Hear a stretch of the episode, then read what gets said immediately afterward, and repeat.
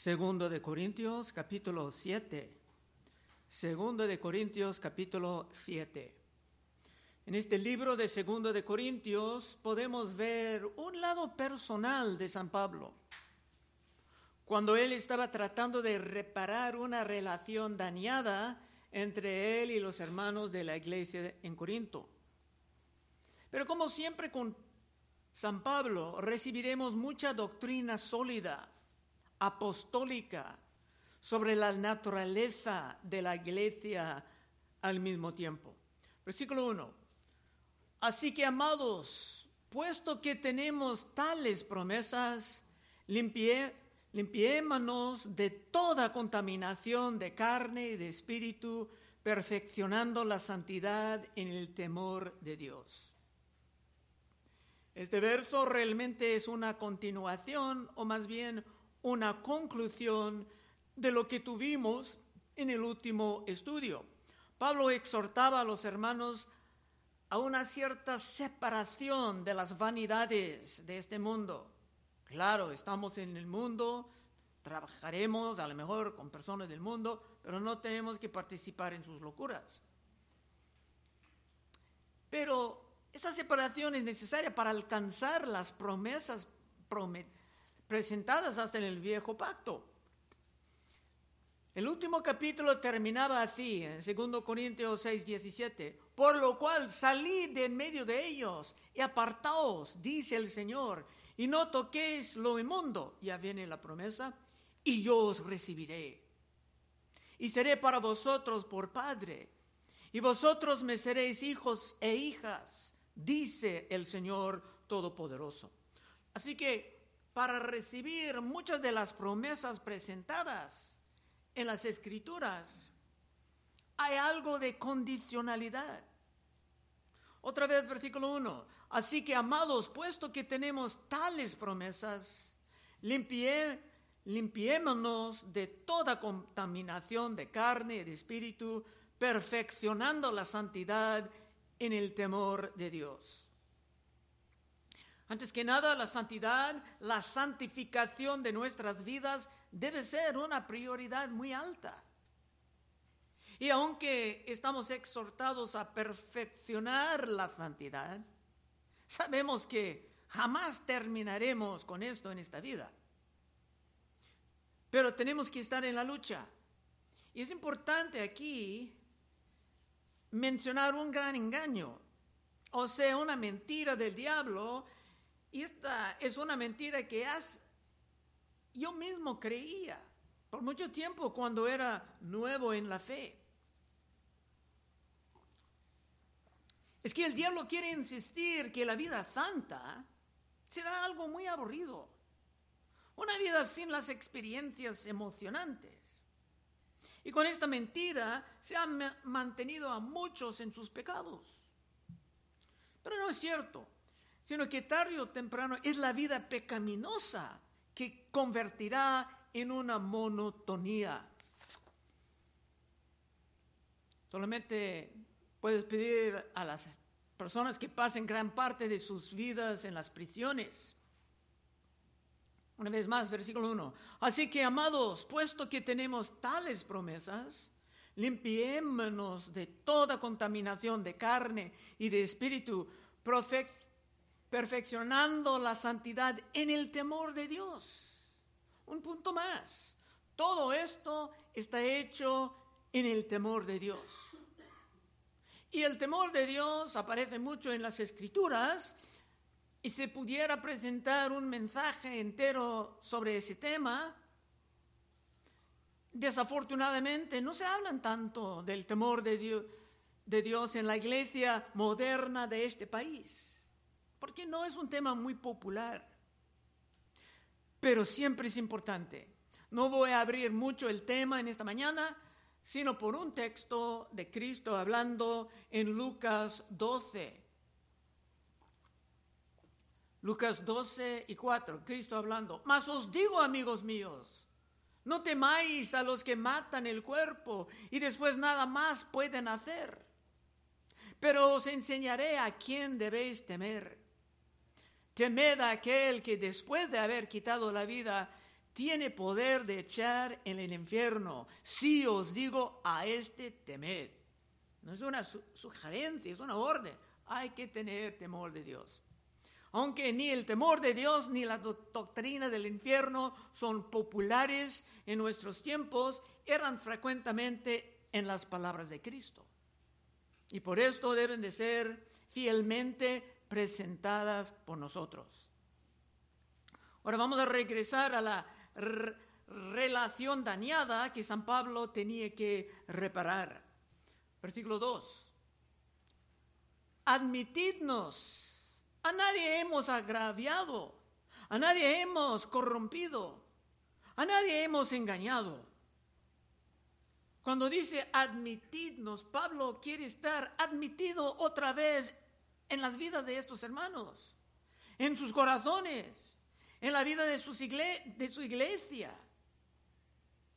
Y en un sentido ah, está hablando como Samuel, como hemos visto cuando Samuel llegaba al fin de su oficio como juez. Primero de Samuel 12.2. Ahora pues he aquí vuestro rey delante de vosotros. Levantaban a Saúl como rey, no necesitaban más a Samuel como juez. Yo soy ya viejo, lleno de canas, pero mis hijos están con vosotros yo he andado delante de vosotros desde mi juventud hasta este día, toda su vida dedicada al Señor.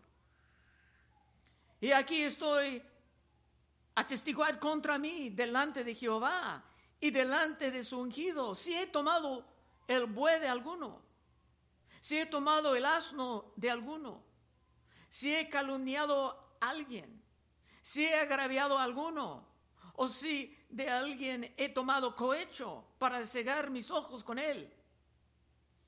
Y os lo restituiré. Entonces dijeron, nunca nos han calumniado, ni agraviado, ni has tomado algo de mano de ningún hombre. De igual manera, si los cristianos no pudieran presentar razones válidas de excluir a Pablo de sus vidas, aparte de las calumnias de sus opositores, opositores, entonces se deberían de arrepentirse y recibir a Pablo otra vez. Pablo tenía otro gran testimonio en el libro de Hechos.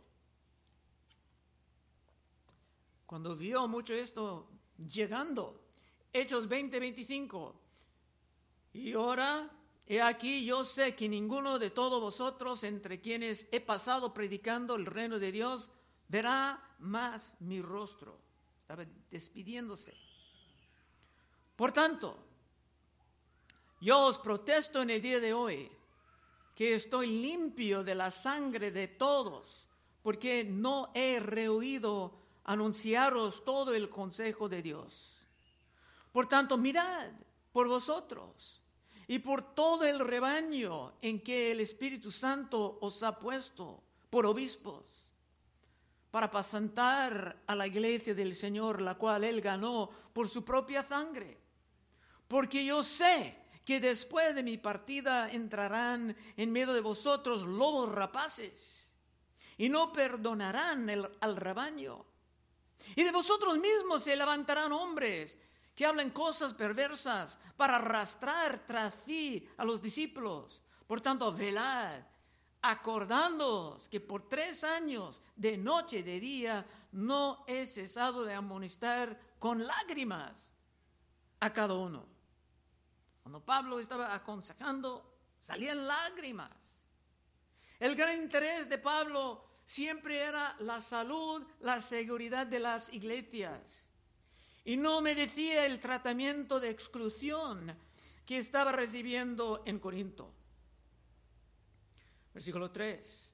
No lo digo para condenaros, pues ya he dicho antes que estáis en nuestro corazón para morir y para vivir juntamente. Cuando él dice nuestro, está realmente hablando de sí mismo. Tenía otros trabajando con él, pero estaba hablando de sus propios sentimientos.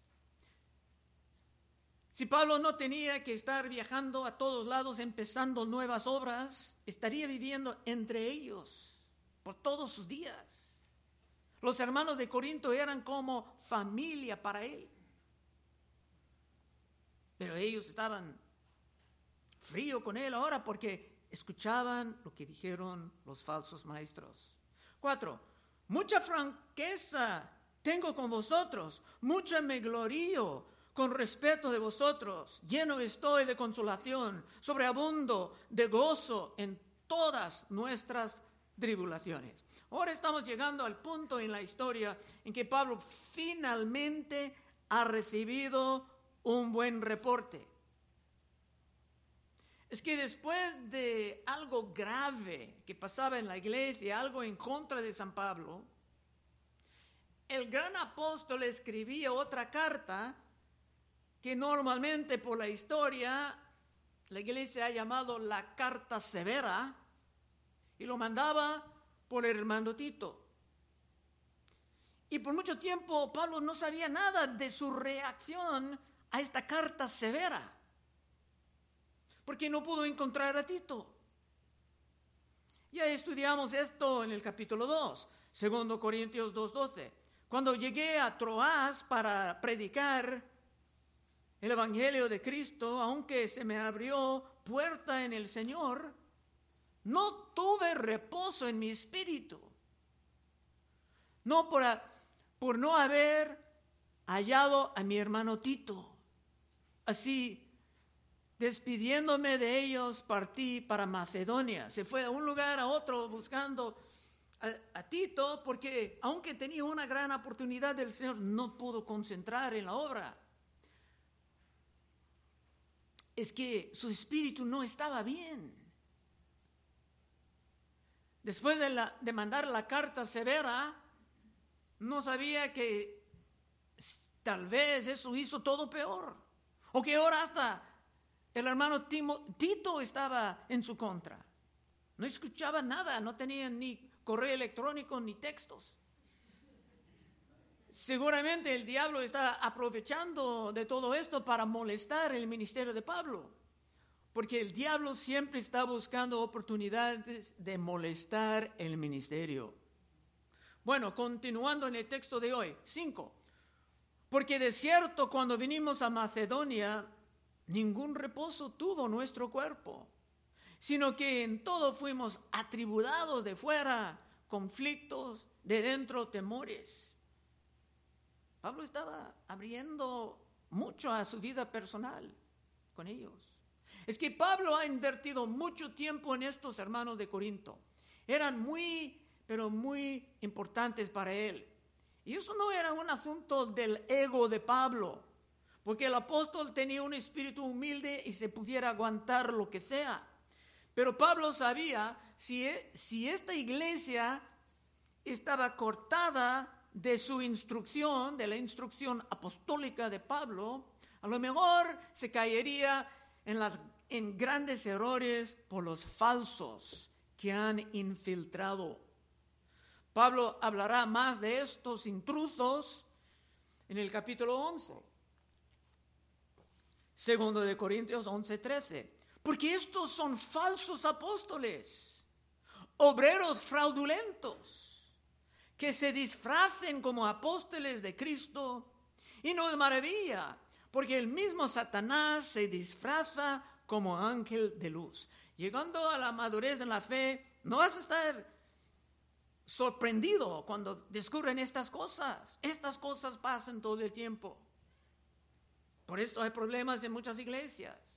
Existe siempre personas así que el diablo puede mandar a las obras fructíferas para molestar la obra. Así que todo esto, como siempre, está presentado en el contexto de la guerra espiritual.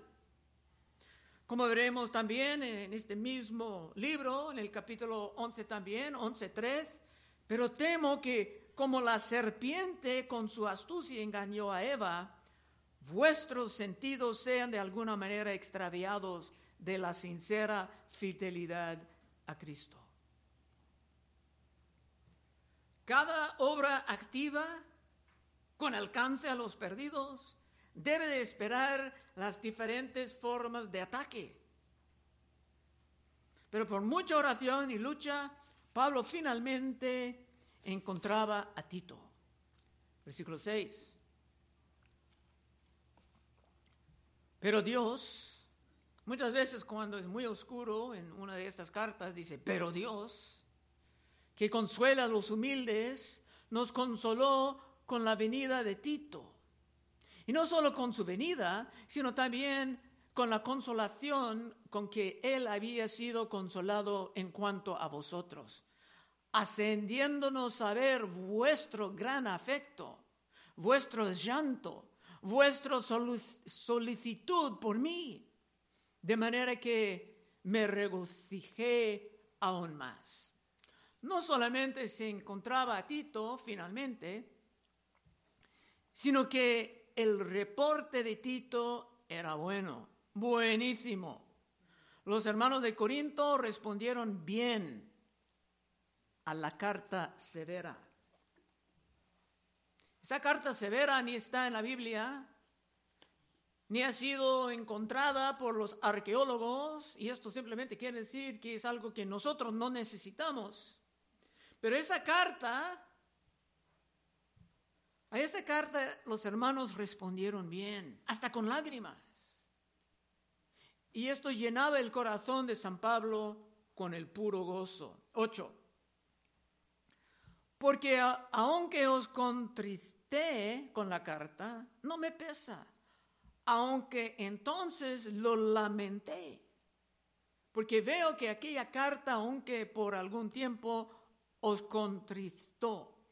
Pablo estaba abriéndose más y más personalmente a ellos.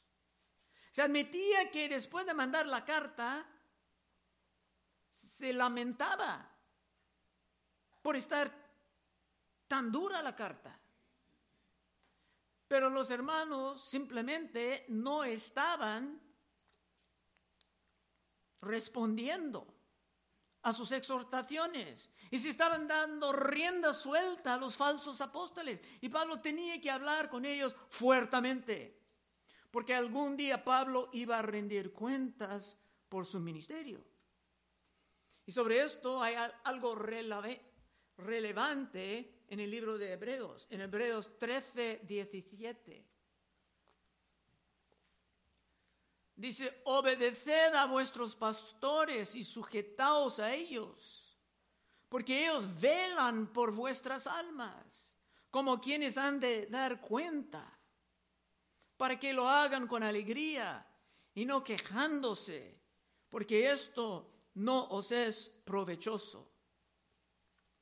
Y cuando dice aquí pastores, la palabra griega es egumenois, que en español es hegemonía, o sea, el liderazgo que incluye a los ancianos.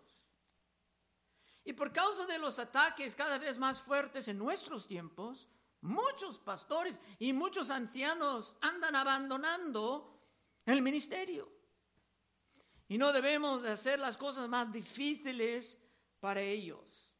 Y claro, hay una excepción que dice, obedecer a vuestros pastores, sí es algo bíblico. Si un pastor, un anciano te dice algo que ni es correcto, no es bíblico, puede decir, no me parece bien lo que me dices. Muéstramelo en la Biblia. Nueve, ahora me gozo, no porque hayáis sido contristados, sino porque fuisteis contristados para arrepentimiento, porque habéis sido contristados según Dios, para que ninguna pérdida padeciese por nuestra parte. Como dije, en todos estos asuntos personales, Pablo siempre estará compartiendo doctrinas valiosas. Existe una tristeza muy buena que lleva uno al arrepentimiento verdadero, o sea, el auténtico. Y eso es lo que pasaba aquí con los corintios. Y hay otro buen ejemplo de esto en la historia de Saqueo, en el libro de Lucas 19. Y ahí es, está aún más claro. Dice, habiendo entrado Jesús en Jericó, iba pasando por la ciudad y sucedió que un varón llamado Saqueo, que era jefe de los publicanos y rico, procuraba ver quién era Jesús, pero no podía a causa de la multitud, pues era pequeño de estatura.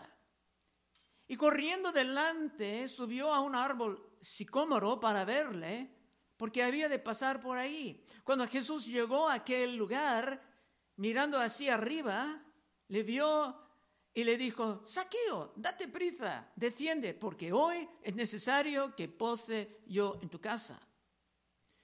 Entonces él descendió a prisa y le recibió gozoso. Al ver esto, todos murmuraban, diciendo que había entrado a posar con un hombre pecador. Entonces Saqueo, puesto en pie, dijo al Señor, He aquí, Señor, la mitad de mis bienes doy a los pobres. Y si en algo he defraudado a alguien, alguno, se lo devuelvo cuadruplicado. Jesús le dijo, hoy ha venido la salvación a esta casa, porque él también es hijo de Abraham. Porque el Hijo del Hombre vino a buscar y a salvar a lo que se había perdido. Cristo Jesús, viendo el cambio verdadero en saqueo, declaraba que sin duda la salvación ha venido a su casa porque había arrepentimiento verdadero. Es que Saqueo no estaba echando la culpa de sus pecados a otros, como hacen muchos. No estaba saliendo con los pretextos normales, sino que en su corazón estaba dispuesto a corregir lo que ha hecho mal. Esto es el arrepentimiento verdadero. Bien, regresando al texto en versículo 10, porque la tristeza que es según Dios produce arrepentimiento para salvación, de que no hay que arrepentirse. Una vez entrando en el arrepentimiento verdadero, jamás va, va a arrepentir de esto. Pero la tristeza del mundo produce muerte. Entonces hay otra forma de tristeza que realmente es peligrosa. Judas Iscariote tenía sus remordimientos, pero jamás lo llevaba a un arrepentimiento verdadero. Mateo 27 y 3. Entonces Judas, el que le había entregado, viendo que era condenado, devolvió arrepentido las treinta pedazos de plata a los principales sacerdotes y los ancianos diciendo, yo he pecado entregando sangre inocente. Mas ellos dijeron, ¿qué nos importa a nosotros? Allá tú. Y arrojando las piezas de plata en el templo, salió y fue y se ahorcó. En la traducción de Reina Valera dice arrepentido. Y hermanos, es tiempo de, de aprender que la Biblia es infalible, pero las traducciones no son infalibles. Ni es la misma palabra en la griega. Otras traducciones, aún en español, dicen remordimiento. Y obviamente, sus sentimientos no lo llevaba a la vida, sino a la muerte. Pedro negaba a su Señor tres veces pero su arrepentimiento era auténtico.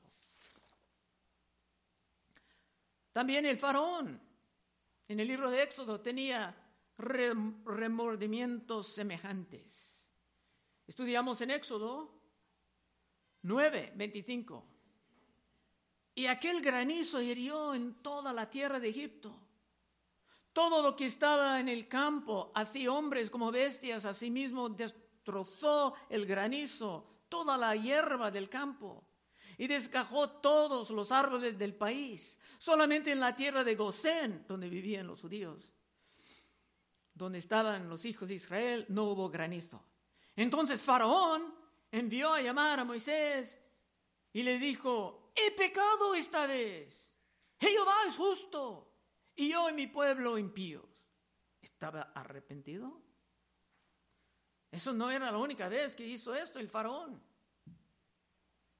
Éxodo 10, 14. Y subió, la langosta sobre toda la tierra de Egipto y se asentó en todo el país de Egipto en tan gran cantidad como no la hubo antes ni habrá después y cubrió la faz de todo el país y oscureció la tierra y consumió toda la hierba de la tierra y todo el fruto de los árboles que había dejado el granizo. No quedó cosa verde en árboles ni en hierba del campo en toda la tierra de Egipto. Entonces Faraón se apresuró a llamar a Moisés y a Aarón y dijo, he pecado contra Jehová, vuestro Dios, y contra vosotros. Mas os ruega ahora que perdonáis mi pecado solamente esta vez. ¿Sabe que cuando son los mundanos? Perdóname solamente esta vez. Que oréis a Jehová, vuestro Dios, que quite al menos esta plaga mortal. Y vimos el mismo con el rey Saúl. Varias veces cuando David perdonaba su vida, dijo, oh, yo estuve mal, tú estás mejor que yo. Y estaba arrepentido, tal vez por un día, tal vez por dos. Es normal para los mundanos cuando todo duele, decir que se han pecado y pedir perdón y pedir hasta oración. Y cuando pasa la tormenta, regresar a sus viejos pecados.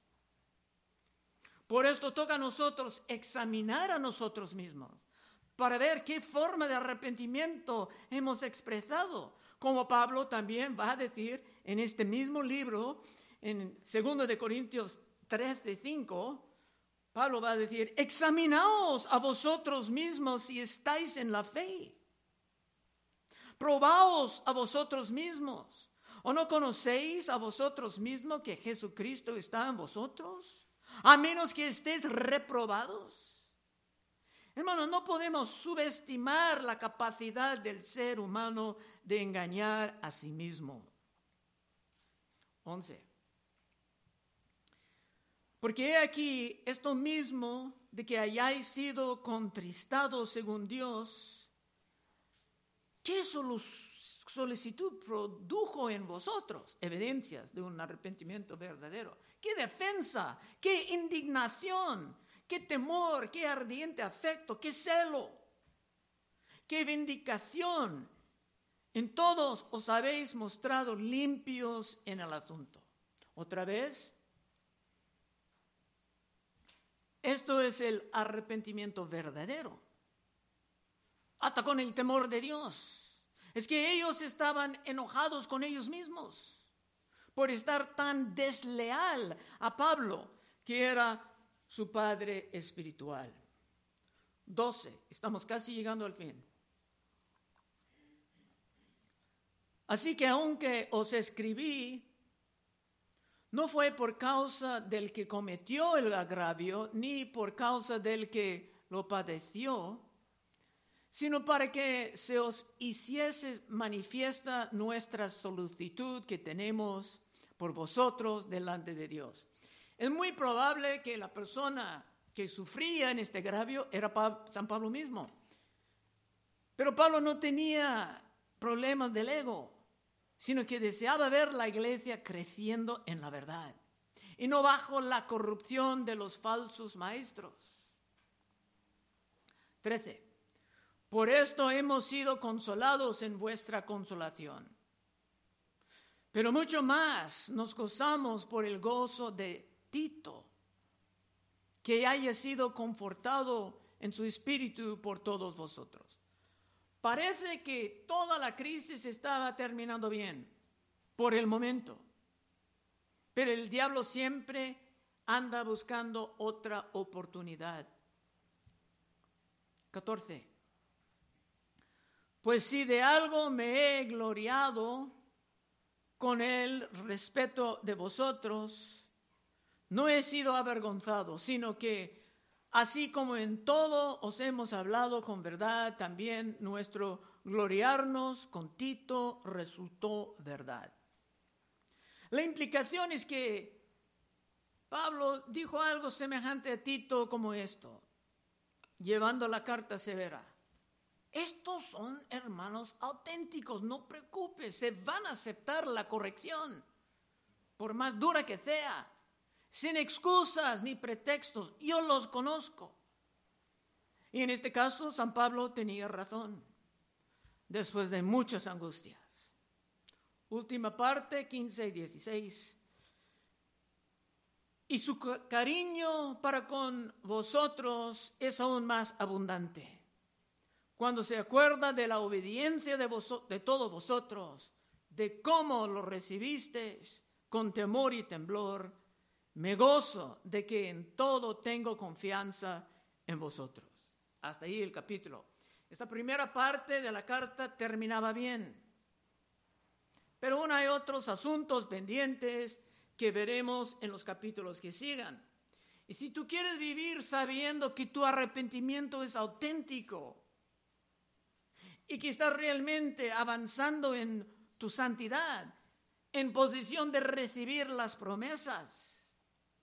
Puedes pasar adelante en unos momentos y oraremos contigo. Una última promesa cerrando Proverbios 28, 13. El que encubre sus pecados no prosperará, mas el que los confiesa y se aparta alcanzará misericordia. Vamos a orar. Oh Padre, te damos gracias por estas exhortaciones, Señor. Ayúdanos, Señor, a vivir en tu luz en un mundo oscuro. Y si hay un hermano que tiene que reconciliarse, una hermana, contigo, Señor, ayuda a esta persona en esta mañana. Pedimos en el santo nombre de Cristo Jesús. Amén. Bueno, hermanos, estaremos enfrente si hay peticiones de oración.